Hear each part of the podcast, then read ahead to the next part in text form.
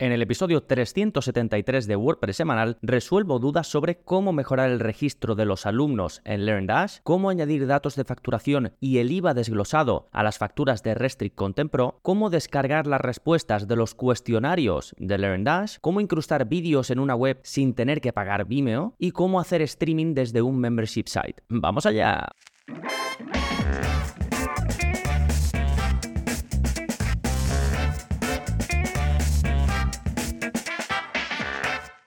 Hola, hola, soy Gonzalo y bienvenidos al episodio 373 de WordPress Semanal, el podcast en el que aprendes a crear y gestionar tus propias webs con WordPress en profundidad. Y hoy es un episodio de preguntas y respuestas que ya sabéis que saco directamente del soporte que ofrezco a los miembros en gonzalonavarro.es, pues rescato una serie de preguntas que me parecen interesantes para todos y las respondo también aquí en el podcast de forma gratuita para que podáis aprender de ellas. En este caso es un episodio enfocado a los membership sites, ¿no? He visto que había dos, tres preguntas seguidas, he dicho, bueno, voy a hacer un episodio temático de mm, poco membresías, ¿no? Como veis, todos están enfocados pues a cosas que haríamos cuando tenemos una web en la que nuestros miembros acceden o pagan, ¿no? Por tener un acceso a un contenido. Bien, en un momentito vamos con estas cinco preguntitas y mis respuestas, pero antes, como siempre, novedades. ¿Qué está pasando en gonzalonavarro.es esta semana? Bien, pues por un lado tenemos nuevo vídeo de la zona código. En la zona código ya sabéis que aprendemos con snippets de código, ¿no? Os enseño un trocito de código vemos en el vídeo cómo se aplica, lo copiáis, lo pegáis y lo tenéis. Y el nuevo vídeo que sale, que ha salido ya en el momento en el que estás escuchando o viendo este episodio, es el vídeo en el que te enseño a cambiar el orden cuando tú tienes una página web con WooCommerce y tus eh, compradores van a la parte de productos para filtrar esos productos por eh, popularidad, por precio, por lo que sea, pues te enseño a editar el orden en el que aparece ese filtro de productos. En un vídeo anterior de la zona código os expliqué cómo podíais eliminar esos filtros que no queríais, ¿no? Si por ejemplo el de popularidad no lo queríais, pues cómo podíais quitarlo de esa relación de, filtros, ¿no? Y en este vídeo pues os enseño a cambiar el orden. En próximos vídeos os enseñaré a añadir vuestro propio filtro y opciones también interesantes. Y en la zona código no solo hay cosas enfocadas a WooCommerce, también hay cosas enfocadas a plugins de membresía, como los que vamos a mencionar en este episodio, cambios normales o, o generales, ¿no? Como cambiar el CSS, el PHP, pequeños cambios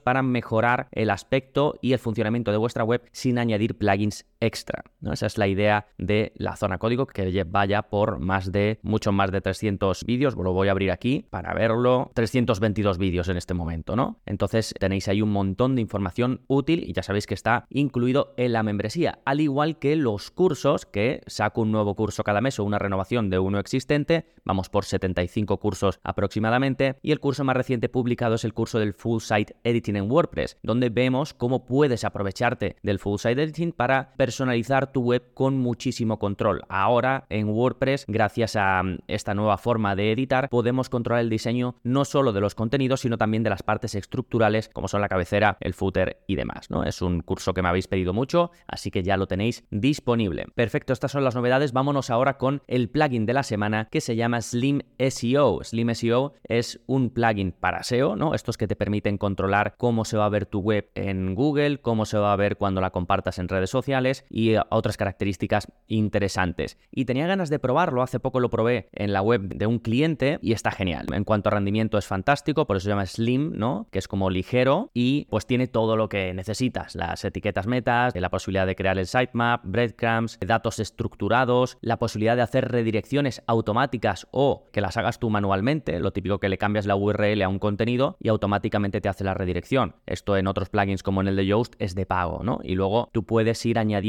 si quieres más opciones, incluso tiene alguna que otra opción eh, premium como la posibilidad de tener un gestor de enlaces. Pero está fantástico y mm, seguramente lo vuelva a utilizar en algún que otro proyecto. ¿no? Es una opción liviana de plugin de SEO. Perfecto, pues una vez visto el plugin de la semana y las novedades, ahora sí, nos vamos con vuestras preguntas y mis respuestas. Y vamos a comenzar con la primera, que es de Daniel y que va sobre cómo mejorar el registro de alumnos en LearnDash. Me dice, muy buenas, Gonzalo, estoy resolviendo muchísimas dudas con el curso de LearnDash. Sin embargo, hay algo que aún no he logrado solucionar y no lo encuentro. Cuando el usuario es nuevo y entra en la página de compra y decide pagarlo por PayPal o Stripe, después necesita registrarse. Al menos por defecto a mí me aparece así. ¿Cómo podemos hacerlo directamente en un solo formulario o de una vez? Es decir, que introduzca los datos de registro, usuario y clave y de pago y automáticamente pueda entrar en el curso. ¿Está en alguna parte del curso que no he localizado? Estoy afinando muchas cosas gracias al curso, pero esto es algo que tengo atrancado desde hace mucho y no avanzo. Muchas gracias de antemano, un saludo Daniel. Bueno, gracias a ti Daniel, básicamente a Daniel le pasa lo que vemos aquí, ¿no? Que quiere mejorar el registro de los alumnos en LearnDash y se encuentra con algo muy típico, sobre todo cuando él me, envió esta pregunta, incluso LearnDash tenía menos opciones, ahora tiene más y ahora os lo comentaré, ¿no? Pero básicamente LearnDash es un plugin que te permite vender cursos, ¿no? Por separado o en formato membresía. Y siempre han sido los de LearnDash, digo, una gente que se ha enfocado mucho en esto, en la parte de darte la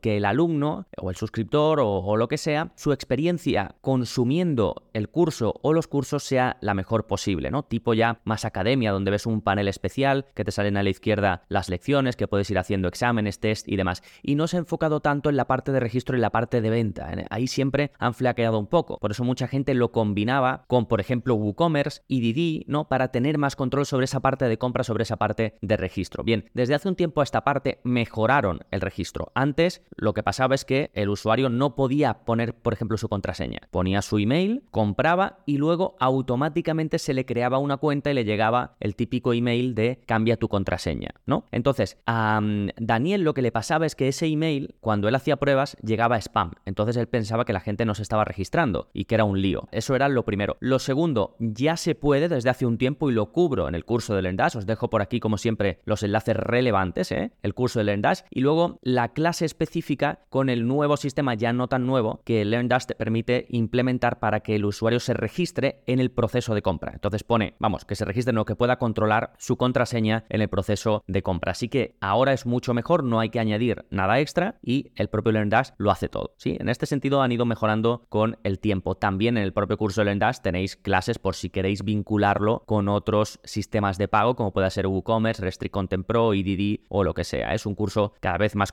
Voy a abrir para ver las lecciones porque eh, lo he ido ampliando con lo que me veis pidiendo. No sé si empezó con 10 clases y ahora va por 16 clases. Lo puedes vincular con EDD, con WooCommerce, mejorar la experiencia de pago, restringir contenidos directamente con LearnDash, vender membresías directamente con LearnDash sin añadir nada extra. En fin, muchísimas opciones interesantes en este curso enfocado a crear una plataforma de eso, cursos, ¿no? Bien, vamos ahora con, dejamos la de Daniel y vamos con la segunda pregunta que es de Alberto y que va sobre cómo añadir datos de facturación y el IVA desglosado a Restrict Content Pro. Me dice, hola Gonzalo, ¿hay algún plugin que te haga una factura automática cuando alguien te paga una membresía de Restrict Content Pro? La cuestión es que yo añadí cosas a Restrict Content Pro y cuando se suscriben dan sus datos completos para la factura. Y en cliente en la factura salen todos perfectamente. Lo único que el gestor nos dice que tiene que venir desglosado el IVA en esa factura, como en WooCommerce, y no sé si se puede hacer. Gracias por tu labor, Alberto. Gracias a ti, Alberto, sí se puede hacer, pero con código. No conozco un plugin, digamos, que te lo permita. Restrict Content Pro históricamente siempre ha estado muy enfocado al mercado americano y toda la parte del mercado europeo, en este caso español, para el IVA desglosado y demás, está un pelín abandonado. Pero sí que hay formas de añadirlo por código porque Restrict Content Pro a nivel de, pues eso, código te permite entrar ahí, ¿no? Y eh, filtrar cosas que ya existen, como por ejemplo la parte del registro para que pongas datos extra o la parte de la factura para que aparezcan datos extra. Entonces yo ya publiqué, como esto es algo que me soléis preguntar bastante, ya publiqué en la zona código dos vídeos, uno sobre cómo añadir más campos al registro de Restrict Content Pro y otro sobre cómo mostrar el IVA desglosado en las facturas de Restrict Content Pro. Y luego además ya sabéis que tenéis un curso completo de Restrict Content Pro, que es un plugin para mí el que más me gusta para crear una web de restricción de contenidos, ¿no? Que a cambio de que la gente pague una mensualidad o una anualidad o lo que sea, va a tener acceso a contenidos que tú restringes. Puede ser un vídeo, pueden ser páginas completas, contenidos completos, lo que quieras, ¿no? Y lo tienes, ya digo, el curso para ver cómo configurar el plugin, las pasarelas de pago y todo el funcionamiento. Y luego estas cositas avanzadas las tenéis en la zona código, ¿sí? Perfecto, vamos con la pregunta de Anaís, que es la tercera, y que va sobre cómo descargar las respuestas de los cuestionarios de LearnDash. Me dice, hola Gonzalo, saludos desde Colombia. Me gustaría saber si con un snippet o plugin yo puedo descargar las respuestas de los cuestionarios de LearnDash para poder hacer un mejor manejo si los tengo en un Excel. Gracias. Eh, sí, sí, se puede. LearnDash, ya sabéis, os he comentado al principio que es un plugin de venta de cursos y que trae toda esta experiencia en el que el alumno puede hacer exámenes, hacer cuestionarios y demás. Entonces, en este caso, Anaís quiere que cuando un usuario o sus alumnos, ¿no? Hace los cuestionarios, que ella pueda descargárselos para tenerlos pues más controlados, ¿no? Y mm, no se puede hacer por defecto, sorprendentemente, pero sí que hay tres plugins. Bueno, acabo de abrir uno sin querer aquí en el, en el ordenador, pero vamos, hay tres plugins. No he probado ninguno, ¿vale? Y los tres son de pago pero es los que, son los que he encontrado. Sí que he probado, os lo dejo en la parte de enlaces relevantes, ¿eh? Sí que he probado otros plugins del primero que os dejo enlazado, que es de wismlabs.com. Tienen muchos plugins, están enfocados, ellos están especializados en extensiones para LearnDash. Y he visto que tienen este, y como ya he probado otros plugins de ellos y están bien, pues seguramente os recomiendo esto, porque los anteriores o los siguientes que os pongo eh, no los conozco, ¿vale?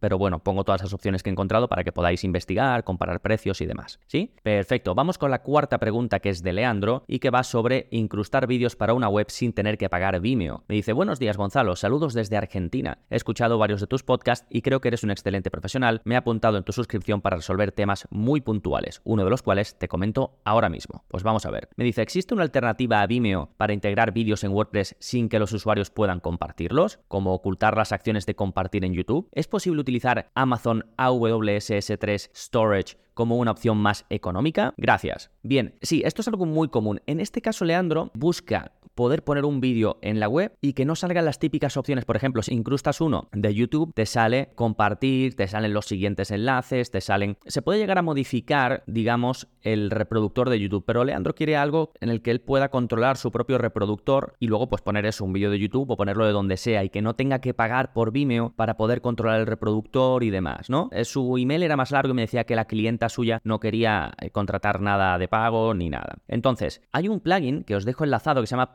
Player que está fantástico para esto, ¿vale? Incluso después, si tú quieres que el vídeo sea privado, esto ya sería la versión pro del plugin, pero lo puedes hacer privado, sin necesidad de contratar otra cosa. Entonces tú puedes hospedar tus propios vídeos, ponerlos ahí y van a estar privados. La gente no lo va a poder descargar ni lo va a poder ver si tú no quieres que lo vean. Entonces, en este sentido, te ahorrarías tener, por ejemplo, contratado Vimeo, ¿vale? Está muy bien, Presto Player, ya lo he comentado en otras ocasiones, ¿eh? Por cierto, Leandro me dice que si se puede contratar para hospedar los vídeos, Amazon. Se puede ¿eh? Y también hay otras opciones interesantes como Bunny CDN, que es otro servicio también para hospedarlos, que a la larga te puede salir más barato que, por ejemplo, tenerlos en Vimeo. Yo en mi caso los tengo en Vimeo, es más cómodo, lo, tengo ahí, lo incrusto en mi membresía y ya está. ¿eh? Fantástico, vámonos con la quinta y última pregunta, que es de Fran y que va sobre cómo hacer streaming desde un membership site. Me dice, hola, antes de preguntarte nada, quiero agradecerte tu última respuesta. Siempre es súper eficaz y súper rápido. Veo más que amortizada la cuota mensual. De veras, un lujo. Bueno, gracias, em, Fran. Y me dice, tengo una consulta rara. ¿Cómo se puede hacer un servicio de streaming desde un membership site o un customer area o algo parecido. La idea es de varios clientes que tengo que quieren dar clases de fitness online, como ya hacen a través de Facebook, pero a través de su propia plataforma. ¿Qué opciones hay? No es que no haya querido investigar, lo he hecho y me han mareado un poco. Una cosa es hacer un directo y otra cosa es que la gente pague por asistir a un directo de forma recurrente o de forma puntual. ¿Me ayudas?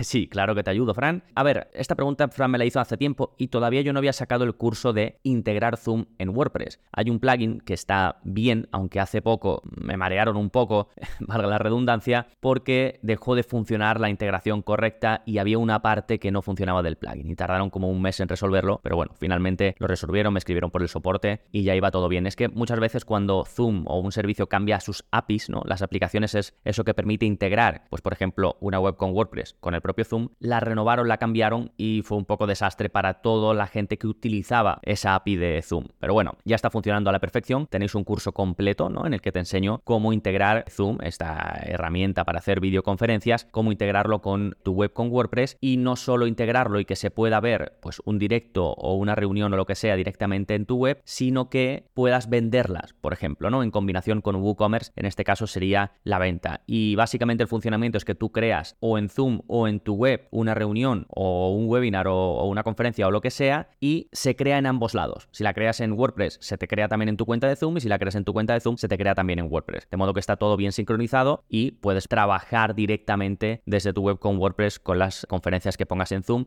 y puedes, ya digo, venderlas y hacer que se muestren directamente en el navegador de la persona cuando está en tu web y que no tengan que ir directamente a Zoom. Así que en ese sentido está genial. Y luego, si lo quieres combinar con un membership site, lo puedes hacer también. Por ejemplo, cualquiera de los dos cursos que tengo ahora mismo sobre membresías, que uno es con Restrict Content Pro y el otro es con Membership Site, eh, perdón, con Paid Membership Pro, pues ellos funcionan con restricción de páginas. Entonces tú puedes restringir la zona justo donde está la conferencia y que solo los que hayan pagado puedan ver ese contenido que tú tienes ahí o esa posibilidad de acceder al directo o a lo que sea. Entonces una combinación de ambas estaría genial. Y si lo quieres vender directamente de forma individual, acceso, compra y accede al directo, entonces solo con, en este caso, este plugin que integra Zoom con WordPress, pues solo con eso sí que lo puedes tener siempre y cuando lo vendas con WooCommerce. ¿Sí? Bueno, em, hasta aquí estas cinco preguntitas, ya sabéis que están sacadas directamente del soporte que ofrezco en gonzalonavarro.es, donde no solo tenéis acceso a todos los cursos ya publicados, a los vídeos de la zona código, a soporte conmigo personalizado, sino también a la comunidad de Telegram desde hace poquito. Así que tenéis todo eso solo por 10 euros al mes, sin permanencia, así que desde mi punto de vista es un regalazo. Así que echen un vistazo a gonzalonavarro.es para ver todas las condiciones. ¿Qué te comento antes de irme? Bueno, acabo de sacar hace poco un plan de soporte pro. Ya sabéis que, os imaginaréis que al dar soporte a través de, de la formación, pues recibo muchísimas consultas de soporte y hay gente que quiere algo más personalizado, algo más rápido y tener acceso a mí. Entonces he sacado este eh, plan, es el plan de soporte pro, lo voy a dejar por aquí enlazado en las notas del episodio. Recordad que para ver todos los enlaces, para ir a las notas, para ver la página donde explico todo sobre este episodio, simplemente vais a gonzalonavarro.es barra y el número del episodio y ahí lo veis. En este caso es 373, así que gonzalonavarro.es barra 373 y veis todo el esquema del programa y todos los enlaces que os dejo. Sí, esto por un lado, el servicio nuevo de soporte pro y por otro lado también abrí una página, a ver si em, os convence, para que podáis participar en el podcast, ¿no? Esto no tenéis que ser miembros ni suscriptores ni nada y eh, podéis hacer una pregunta, una consulta o una opinión a través de audio o vídeo y luego pues nosotros la editamos. Además, cuando hacéis la pregunta la podéis repetir tantas veces como queráis, la podéis escuchar antes de enviarla y la enviáis y ya nosotros pues la recopilamos, las editamos para que queden perfectas y suenen eh, geniales. Si hacéis muchos, eh, pues lo cortamos, ¿no? Y queda todo perfecto. Así que si os animáis, gonzalonavarro.es barra preguntas o os el enlace, ya digo, en las notas del episodio. Bueno, nada más, no os molesto, ya sabéis, como siempre, si os ha gustado este episodio, pues podéis compartirlo con alguien a que penséis que le puede gustar, podéis dejarme algún comentario en Spotify, en iVoox o una reseña en Apple Podcast, ya sabéis que lo agradezco mucho porque esto me ayuda a que el podcast llegue a más personas. Nada más por este episodio, nos seguimos escuchando. Adiós.